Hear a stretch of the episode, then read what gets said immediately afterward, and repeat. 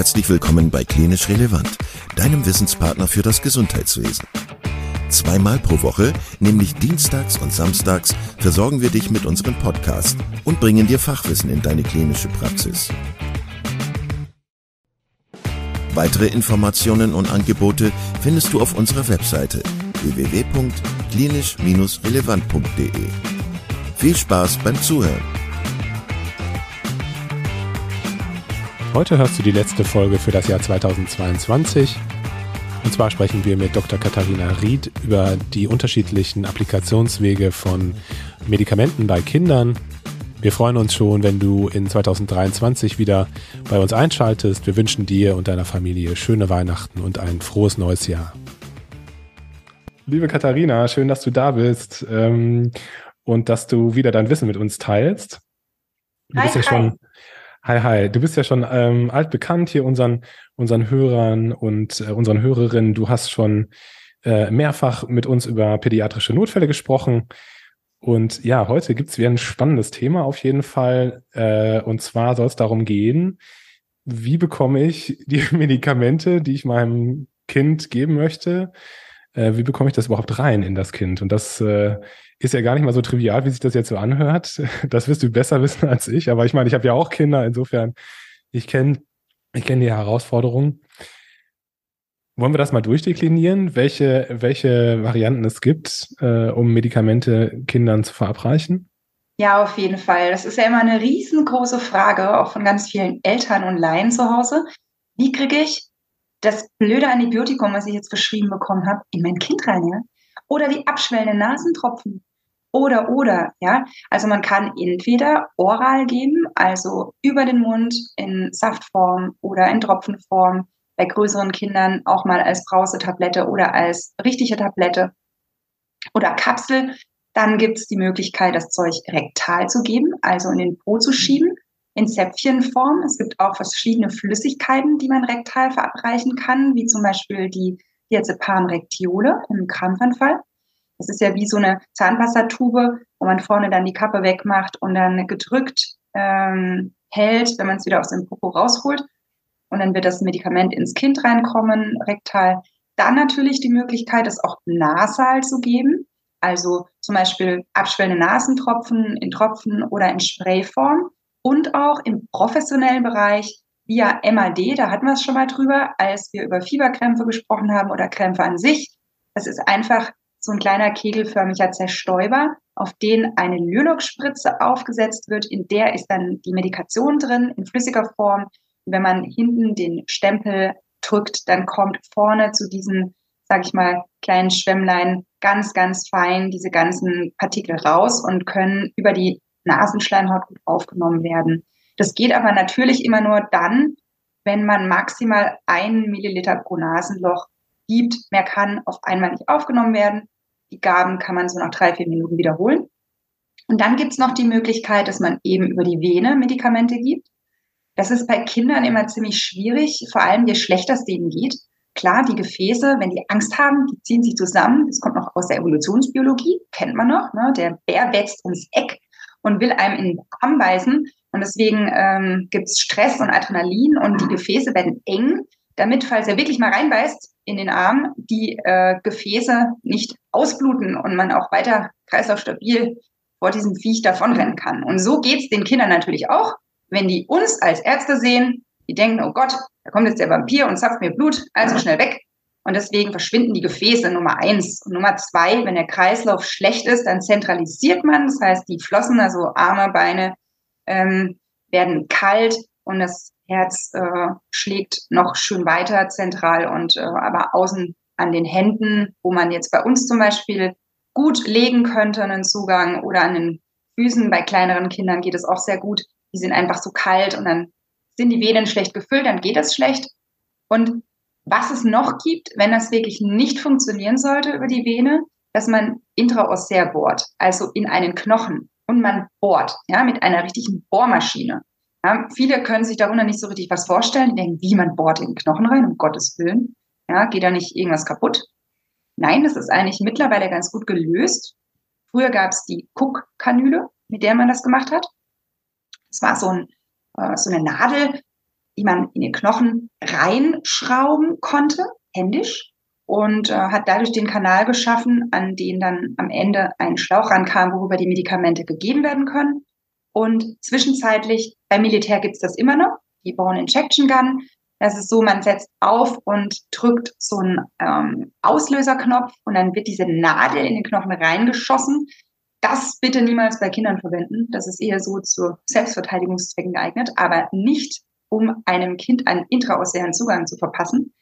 Und das, was man jetzt heutzutage eigentlich auf jedem Rettungsmittel hat und auch in jeder Notfallaufnahme, das ist die ECO. Das ist so eine batteriebetriebene ähm, ja, Handbohrmaschine. Ja, das ist wie wenn man zu Hause Bilder aufhängt und äh, vorher quasi einen Bügel in die Wand macht und dann äh, mit dem Nagel da reinbohrt. So läuft das mit dem Ding auch.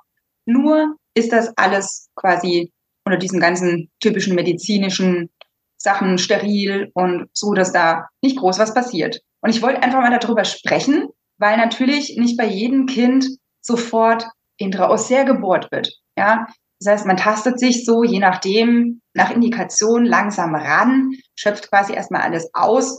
Und es gibt einfach bestimmte Krankheitsbilder, bei denen man das tatsächlich machen muss. Und ja, deswegen sitzen wir heute hier.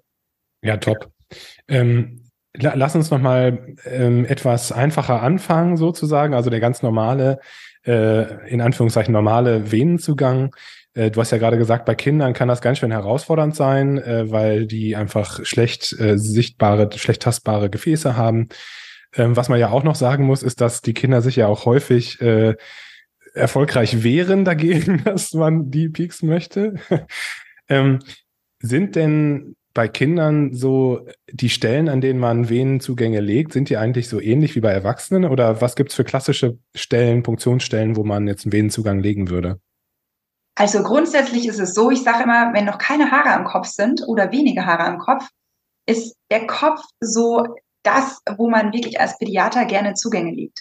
Als Normalo kann man sich das überhaupt nicht vorstellen. Man denkt sich so, und die Eltern sagen das auch immer, die sagen dann, was, in den Kopf? Oh Gott, äh, wie eine Nadel in den Kopf stechen. Ich versuche dann immer zu erklären, dass es den Kindern, egal wo man quasi piekst, nicht mehr weh tut, als wenn man jetzt bei uns, sage ich mal, an der Elle oder am Handrücken stechen würde. Und das Praktische am Kopf ist einfach, dass man die Kinder schön puppen kann, ja, dass die sich eben dann nicht so dolle wehren. Und ich bin ein großer Freund davon, dass man Kinder auch tatsächlich, man, es heißt einmal so schön im Rettungsdienst, ah, solange das Kind schreit, schnauft Ja. Aber Kinder haben auch Schmerzen und Kinder merken sich das. Und wenn man jetzt nicht gerade im akuten Notfall sitzt, wo man, egal, komme was wolle, einen Zugang reinzimmern muss und ähm, wo das jetzt nicht so hochdramatisch ist, ist es trotzdem wichtig, dass man auf die Kinder eingeht und denen auch möglichst die Schmerzen nimmt. Und wenn man ein gut durchblutetes Kind hat, und dann ist es natürlich möglich, dass man sagt, dass man auch am Handrücken oder an der Elle liegt. Es gibt auch verschiedene Hilfsmittel. Ja, es gibt Möglichkeiten, so eine Hand quasi mit so einem Rotlicht zu durchleuchten. Das heißt, man macht es kurz dunkel im Zimmer. Man legt dieses Licht unter die Hand und dann scheinen die ganzen Venen durch und dann kann man die sehr gut sehen, auch wenn man die nicht tasten kann und kann dann sehr gut punktieren, dann Licht wieder anmachen und dann eben festkleben und schon sitzt der Zugang. Das geht sehr gut. Bei größeren Venen, wie zum Beispiel in der Hals, im Halsbereich, das kennt man auch von Erwachsenen oder so, oder jetzt äh, in der Leiste, da benutzt man häufig auch mal einen Ultraschall, wenn es wirklich um größere Zugänge geht, die man legen muss. Es gibt ja nicht nur diesen peripheren Venenkatheter, sondern auch den zentralen Venenkatheter, also mit mehreren Lumen. Und dann macht man das bei Kindern wie beim Erwachsenen auch eher mit Ultraschall. Und klar, natürlich, bei Kindern ist der Hals halt mega kurz, ne? Da sitzt irgendwie der Kopf direkt auf dem Körper auf und sowieso bei einer Schildkröte, da ist da nicht so viel zu holen. Und deswegen ist der Kopf und auch mal Hand- und Fußrücken tatsächlich auch sehr beliebte Möglichkeiten, um Zugänge zu legen. Aber ich bin ein Freund davon zu sagen, dass man auch mal bei äh, Kindergartenkindern sagt, man klebt mal ein Emlerpflaster vorher oder bei Säuglingen sagt, dass man denen einfach ein bisschen Glucose auf den Schnuller macht, dass die nicht so Schmerzen haben. Glucose ist ja nachweislich auch was, was die ähm, Schmerz, also die Schmerzen reduziert und einfach auch beruhigt und probt und dass die nicht so brüllen. Klar, am Kopf, kann man nicht staunen. Da ist es schon wichtig, dass so ein Kind so ein bisschen mitmacht. Und unter Mitmachen versteht man als Arzt natürlich, dass es mal kurz ein bisschen in die Hose drückt, wenigstens, ja, dass der Kopf mal kurz rot wird und man dann eben gut gefüllte Venen auch am Kopf vorfindet. Aber es ist jetzt nicht so, dass man das Kind hier fünf Minuten da schreien lässt. Hauptsache, die Venen füllen sich. Genau. Ich kann mich erinnern, als ich noch äh, Anfänger war, dass ich ähm, mal im Studentenkurs den Venenzugang gelegt habe am Unterarm und zwar in die falsche Richtung. Also äh,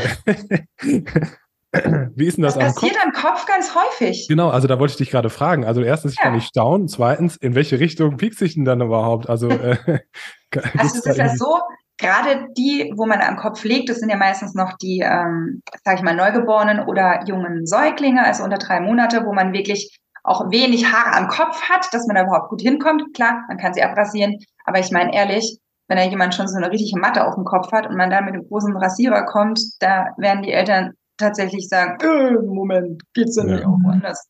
Also das ist wirklich nur dem absoluten Notfall vorenthalten, ja.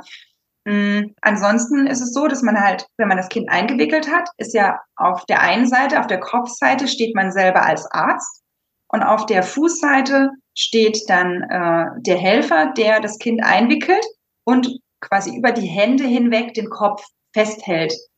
Und man sticht dann quasi immer von hinten, also wenn man sich überlegt, von der Kopfseite Richtung Nase, also Richtung Bauchnabel. Und am Kopf macht es auch sehr viel Sinn, immer vorher mal kurz zu tasten, gerade wenn man an der Seite die Temporal äh, beziehungsweise Regionen, wenn man dort die Venen punktiert, dass man nicht die Arterie erwischt. Mhm. Das ist immer ärgerlich, wenn man gepiekst hat und freut sich, yes, getroffen, ja, und dann spritzt es raus und man denkt, ja, super, zum Blutabnehmen, geil, aber für Medikamente, no way. Man muss es dann wieder rausmachen. Und man muss auch lange drücken und Kind wieder aufrichten, damit es dann auch wieder gestillt ist, die Blutung. Mhm. Okay, also der Kopf ist auf jeden Fall auch eine Option. Äh, die klassischen Stellen wie beim Erwachsenen mit äh, Ellenbeuge und Handrücken, aber auch Fußrücken. Ähm, ja, und wie ist das mit intraarteriellen Zugängen? Macht man das zum Monitoring zum Beispiel auf, äh, auf Intensivstationen auch, zum Blutdruckmonitoren und so? Ja, auf jeden Fall. Arterie wird gelegt, ganz normal radial in der Regel. Und ähm, ja, das funktioniert eigentlich ganz gut. Ist auch so, wenn man zum Beispiel Intensivtransporte macht, auch Pflicht, wenn man äh, intubiert beatmetes Kind hat, was jetzt quasi verlegt wird, dann sollte man auf jeden Fall immer die Arterie mitnehmen. Das ist eine riesengroße Diskussion auch im Regelrettungsdienst, weil wir im Regelrettungsdienst häufig auch so ein bisschen dafür missbraucht werden, eigentliche Intensivverlegungstransporte zu machen. Dann ist wieder keiner dafür da, dann soll man das machen, aber darauf sollte man auf jeden Fall achten, dass man intensivpflichtige Kinder, die intubiert beatmet sind, mit Arterien, mit ZVK versorgt sind, dass man die wirklich auch mitnimmt und das Modul auch an Bord weiter betreiben kann und Ahnung davon hat. Ganz wichtig. Und die zentralen Venenkatheter, hast du gerade schon gesagt, die würde man auch am Hals legen und in der Leistenregion, ähm, möglichst unter Ultraschallkontrolle.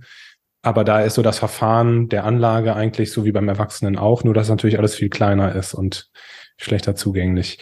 Ähm, du hast gesagt, es gibt Konstellationen, in denen man direkt auch zum intraocean äh, Zugang switchen würde, ohne äh, groß zu fackeln. Also in welchen Konstellationen wäre das?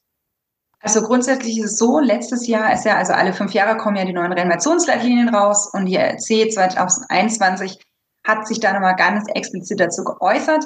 Es gibt einmal den Unterschied zwischen Reanimation und kritisch kranken Kind. Bei einer Reanimation wird immer sofort gebohrt. Ja, das heißt, wenn man ein reanimationspflichtiges Kind hat und einen Zugang braucht, es sei denn, es ist ein Neugeborenes, was gerade aus der Mutter gekommen ist und man befindet sich auf einer Neointensiv, dann benutzen die natürlich den Nabelvenenkatheter, weil der ist ja gerade zufällig da ja. und frisch angeschnitten. Ja, also die Nabelvene, dann kann man das auch gut benutzen. Aber für alle anderen gilt, sobald reanimationspflichtig, IO-born. Und der Unterschied wurde gemacht zum kritisch kranken Kind aus dem Moment heraus, dass man gesagt hat, ja, wenn man jetzt ein Kind hat, das kritisch krank ist, was aber noch schnauft und wo man weiß, okay, das braucht jetzt, gleich vielleicht die nächste halbe Stunde mal Volumen, damit sich nicht weiter verschlechtert. Wir haben jetzt aber schon zwei Versuche gestartet und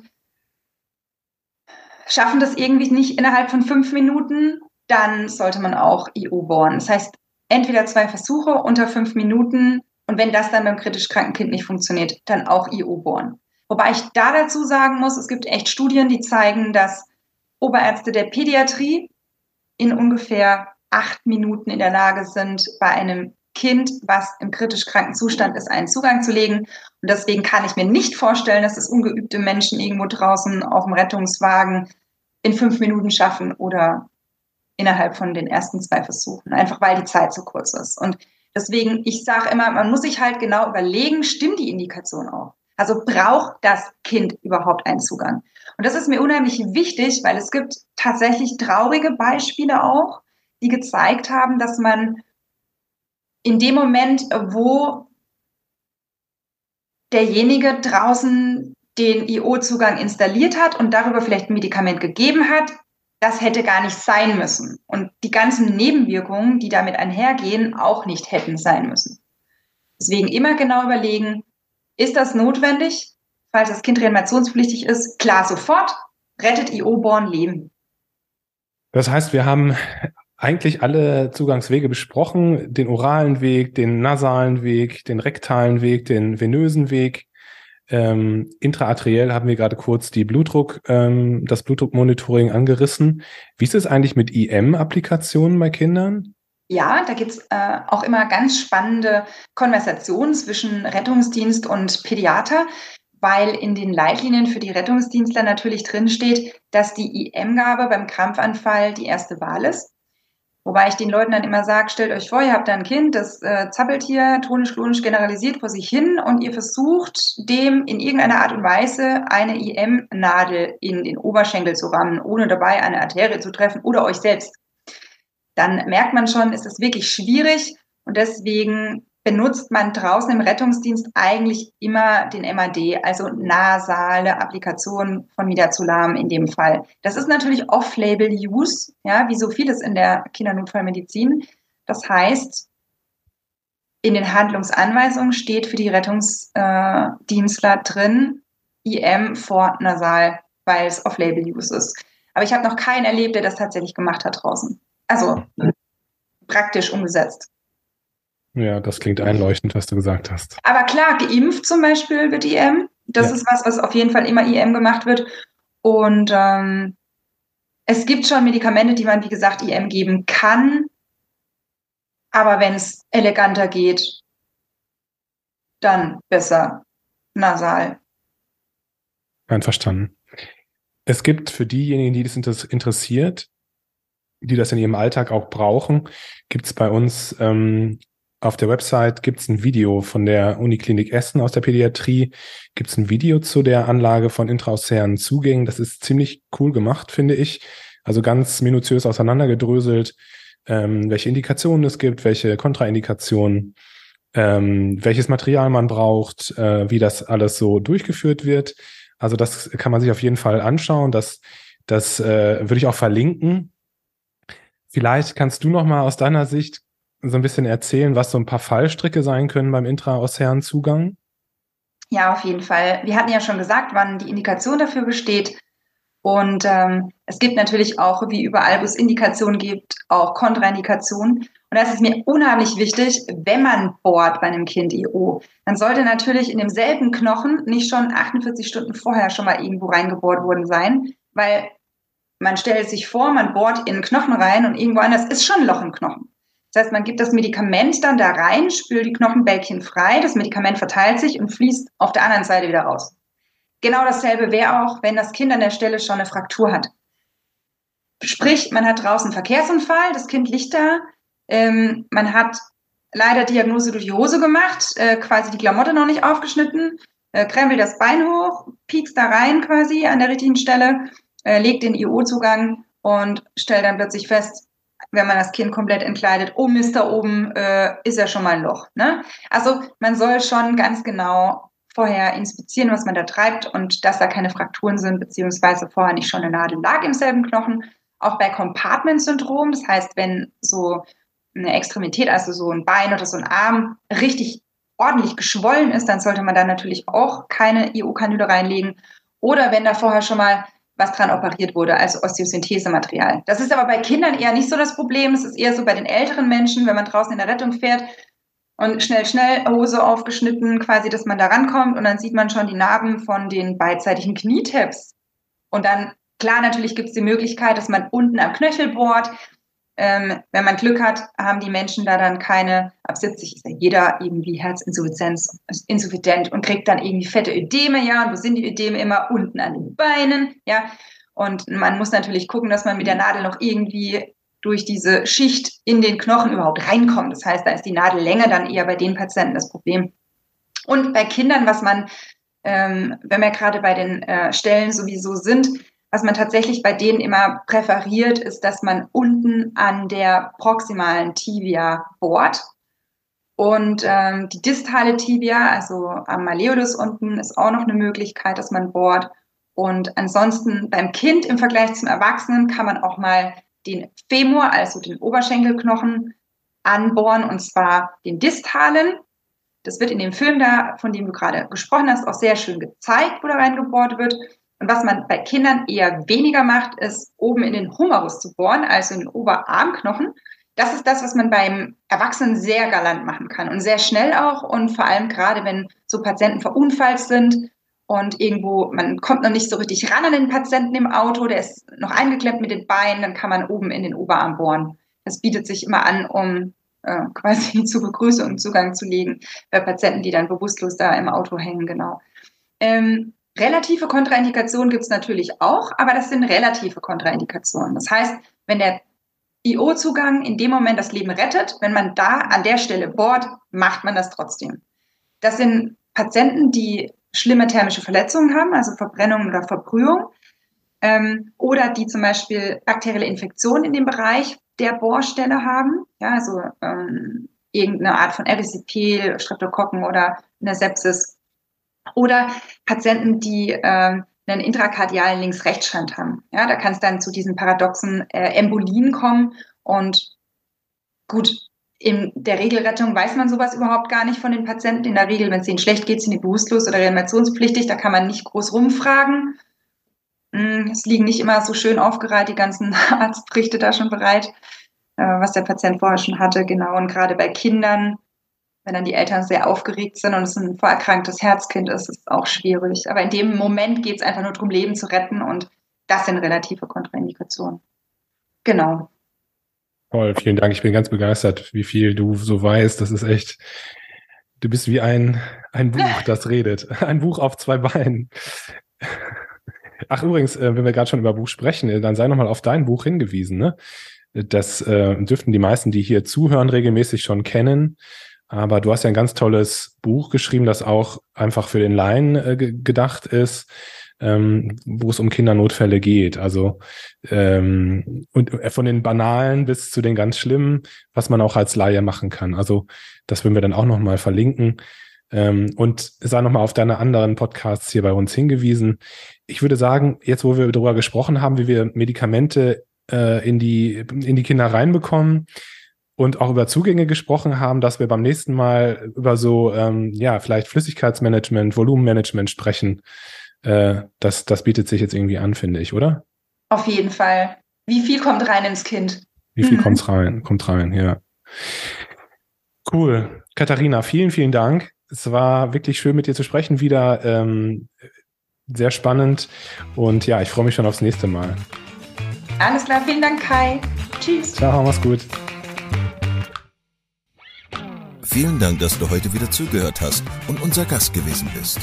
Wir hoffen sehr, dass dir dieser Beitrag gefallen hat und du etwas für deinen klinischen Alltag mitnehmen konntest.